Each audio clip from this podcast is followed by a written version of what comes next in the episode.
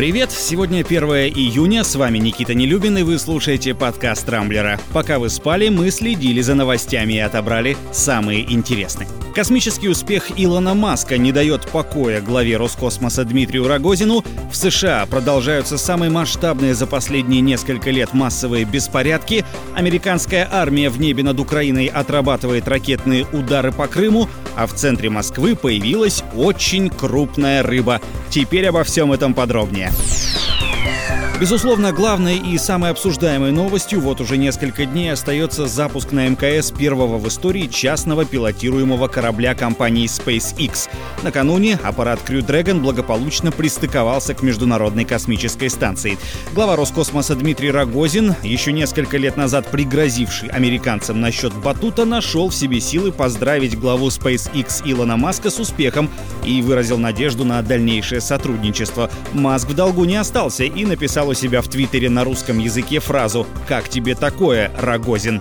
Кстати, вскоре после этого глава Роскосмоса устроил довольно жаркую дискуссию с журналистом Дмитрием Губиным. Поводом стали успехи Советского Союза, которых, по мнению Рогозина, удалось достигнуть во времена Сталина.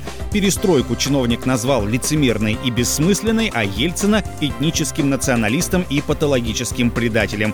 Ясно одно, еще не войну, но как минимум одно важное сражение в космосе Россия, увы, проиграла. США по-прежнему охвачены массовыми беспорядками. Напомню, 25 мая в Миннеаполисе полицейские задержали афроамериканца Джорджа Флойда, которого заподозрили в использовании фальшивых денег. Один из стражей порядка сильно надавил Флойду коленом на шею, от чего тот вскоре умер в одной из больниц.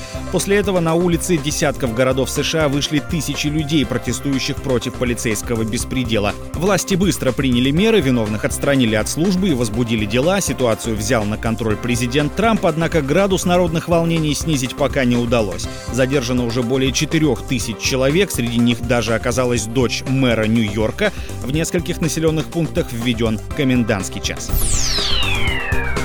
Тем временем российские СМИ обеспокоились активностью американских военных вблизи наших границ. Поводом стал недавний пролет двух бомбардировщиков ВМС США над территорией Украины и Черным морем, которые якобы отрабатывали ракетную атаку по военным объектам в Крыму.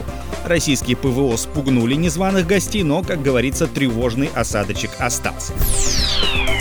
Но есть и хорошие новости. Например, с сегодняшнего дня москвичам наконец разрешили гулять. Правда, пока не всем и не всегда. Выходить на улицу можно по графику, он опубликован на портале правительства столицы.